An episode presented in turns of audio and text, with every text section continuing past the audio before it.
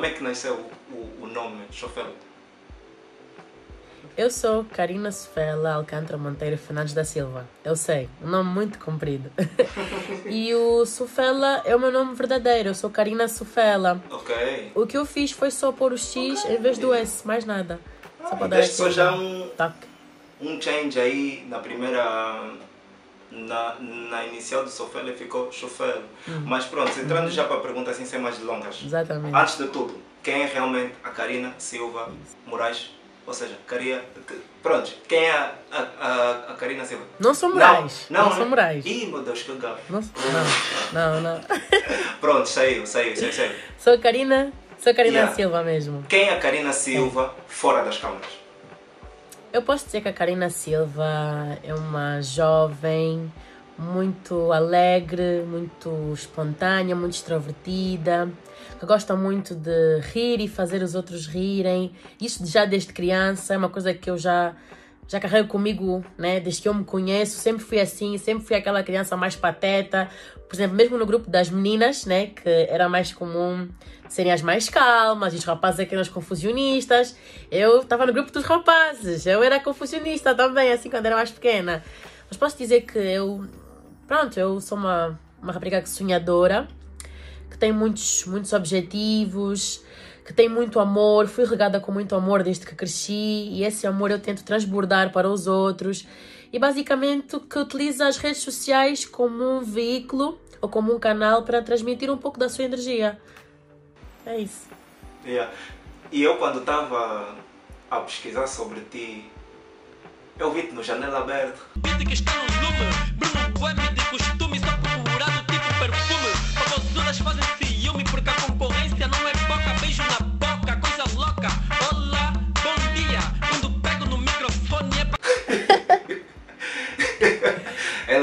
Epa, esse, este foi E um dia. eu- Diz, diz, diz, diz, diz, diz, diz, diz. Ah, e eu, o que é que eu dizer? Eu fiquei assim do tipo, tu começaste bué cedo com essas cenas de câmaras, de, de dançar e não sei o que, e está dentro da arte.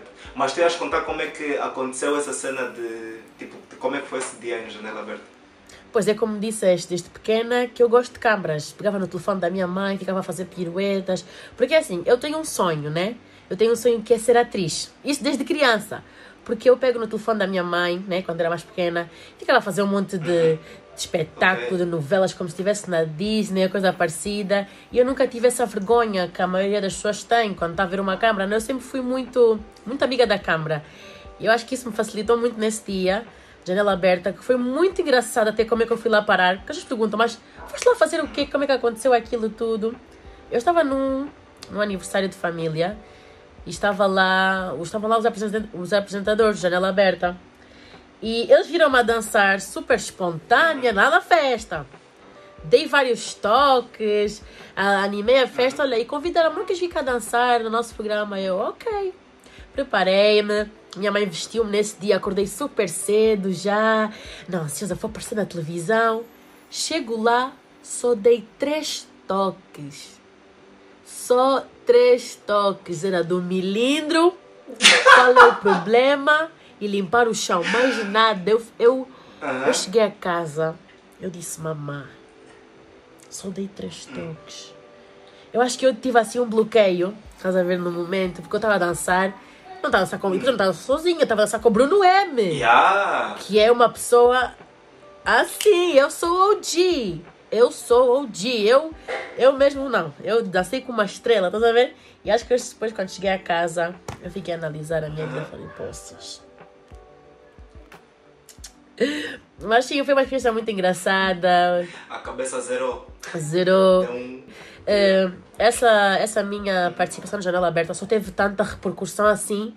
Agora que eu cresci, porque as pessoas, tipo, não sabiam que era eu. Se calhar, viram naquela altura, mas não se lembravam. E agora que viram, espantam-se pelo facto de, afinal, eu já ser assim, um bocadinho tantã e muito alegre já há bastante Yeah, tempo. yeah. Olha, e. Eu sei que tu estás ligado ao desporto. Para quem, tipo, eu tenho, tenho a noção, noção que tu estás ligado ao desporto. Tu fazias natação, é isso, né? Estive.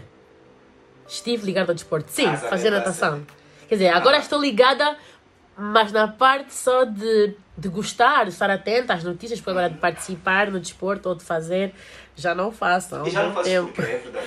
Fazia natação, eh, desmotivação. Eu fazia natação e ténis, na verdade. Eu comecei com É. 5, 6 anos, fiz natação e ténis até os meus 10 anos, para aí. Só que depois chegou uma altura em que os pais disseram: Olha, tens, tens a escola, estás a crescer, está a ficar mais apertado, tens que escolher um, ou natação ou ténis. Eu segui o meu coração e acabei por seguir a natação.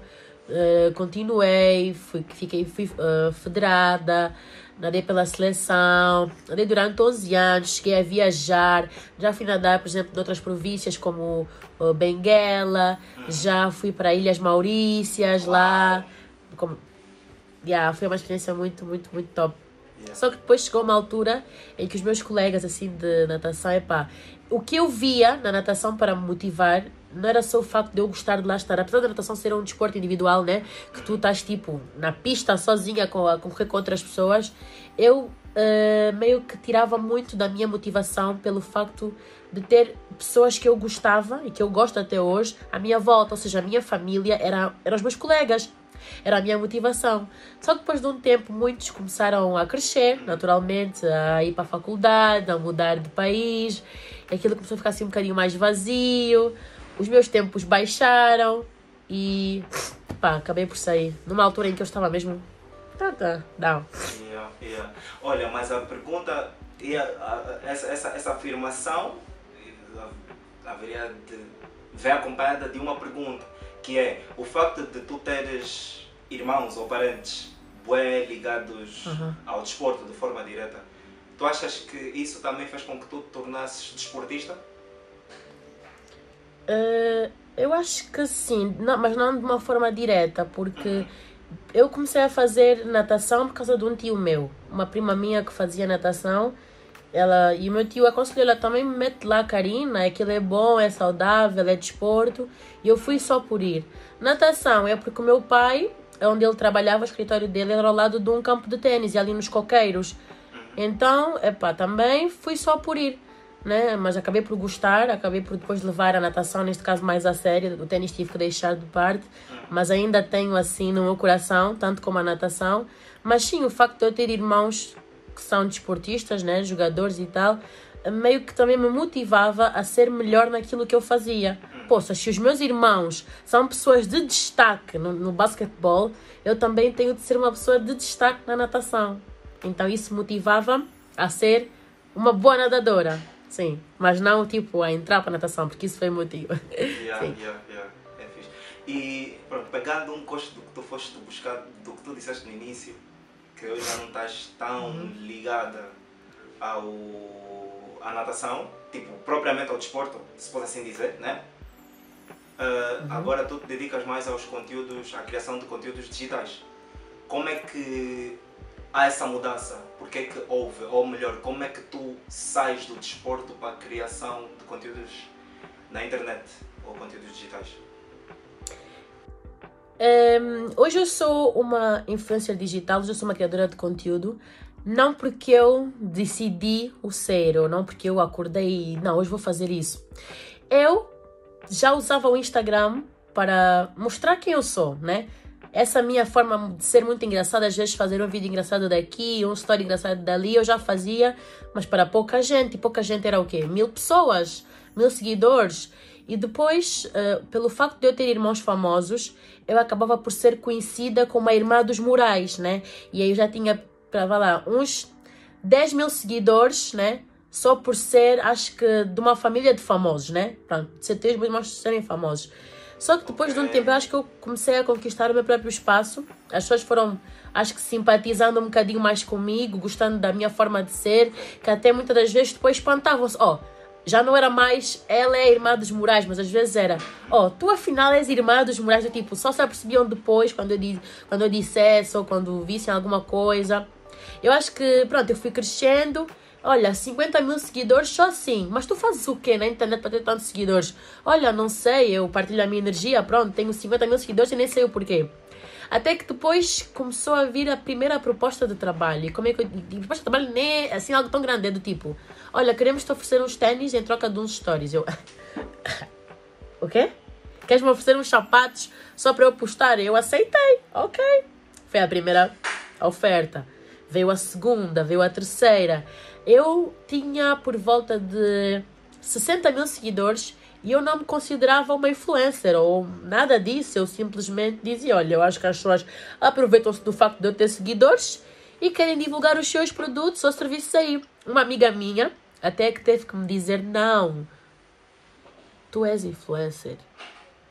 Tu és influencer, Kaina. Eu, eu sou influencer. Ela, sim, és influencer. E acho que foi aí que eu comecei a cair na real que realmente eu conseguia impactar pessoas ou então influenciá-las a fazer alguma coisa. Porque eu tinha literalmente 60 mil seguidores, já fazia parcerias, mas não, eu não dizia ser influencer. Eu ia, por exemplo, a programas de televisão e na hora de colocar lá a minha categoria, eh, o que é que escrevemos?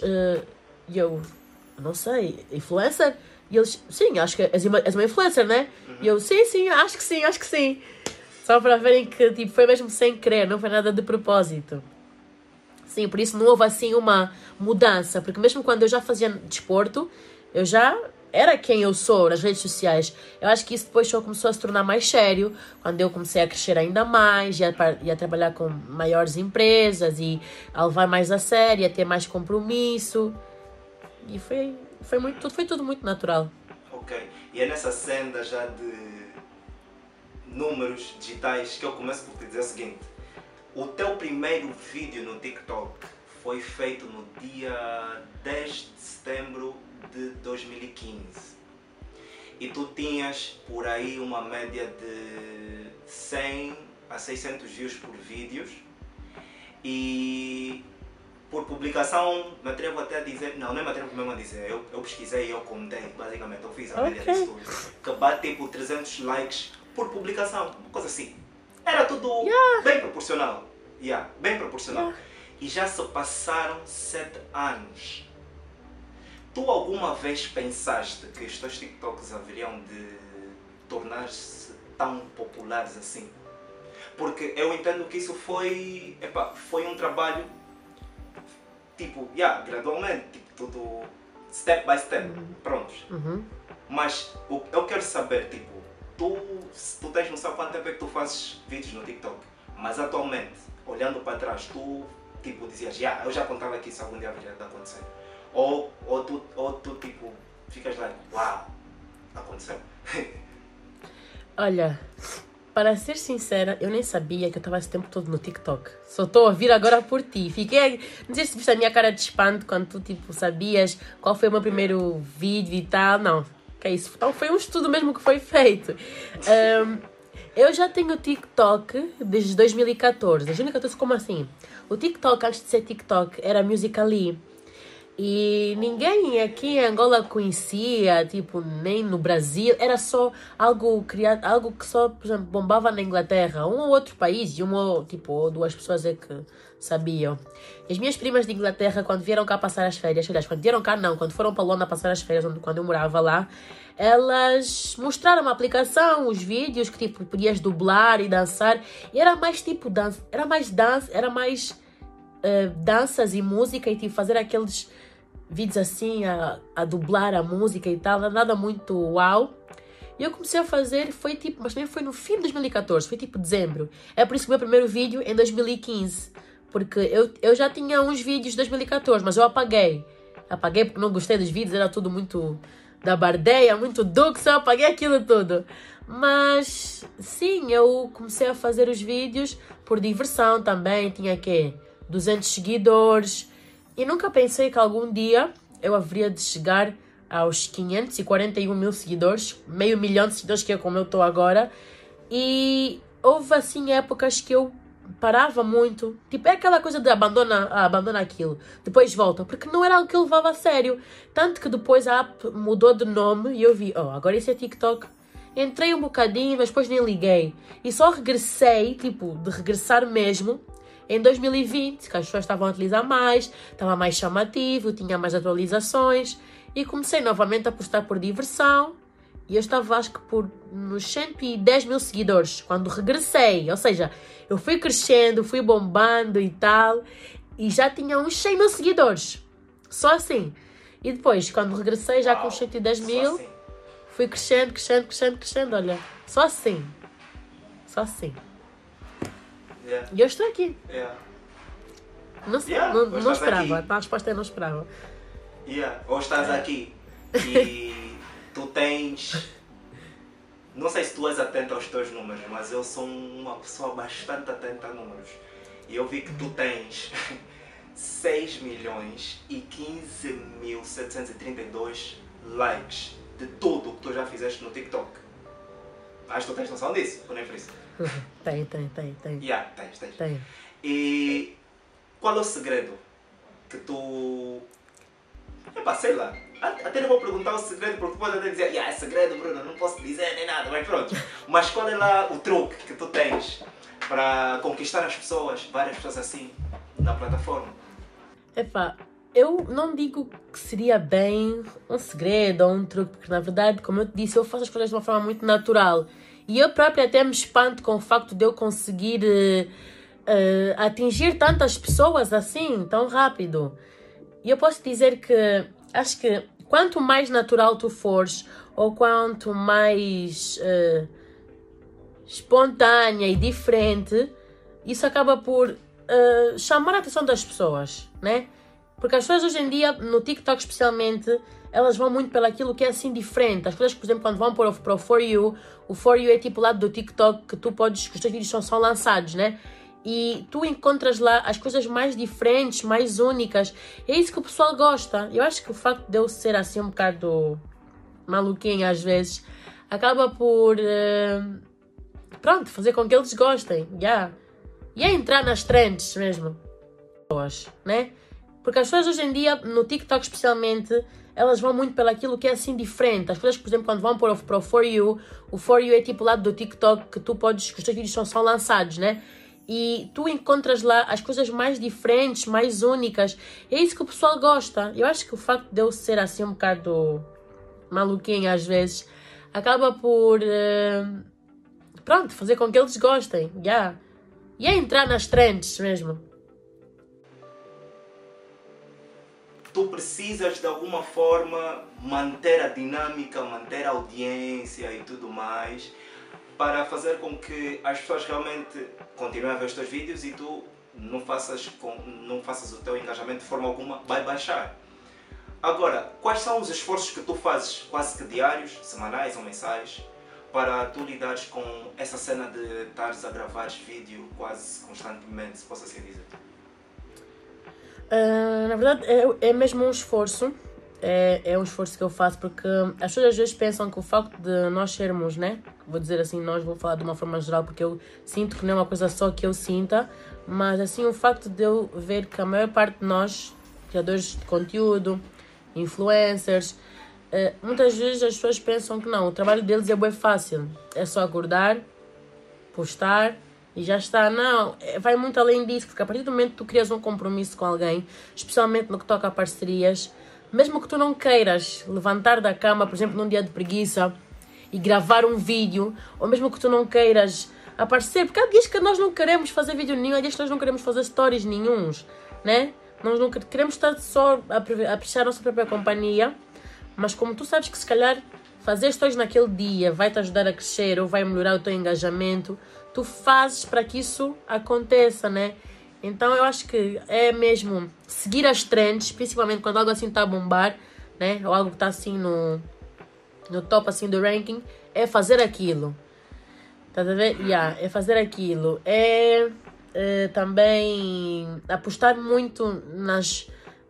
É, é apostar muito naquilo das nova, da nova atu- atualizações, especialmente, por exemplo, do Instagram, que agora tem os Reels, né? Acho que em Angola ainda não há essa funcionalidade para muitas pessoas, mas os Reels eh, são uma forma de, de explodir assim quando se toca a conteúdos. Porquê? Porque eles lançam mesmo sem tu eh, quereres. Eles fazem-te aparecer na, no feed de outras pessoas. Eh, Pronto, resumindo e concluindo, é mesmo um esforço que se faz e é estar sempre ali, né? Mesmo que às vezes tu não queiras estar sempre ali. Coisa que muitas das vezes eu não faço, sou muito desmazelada no que toca assim, a assiduidade para postar.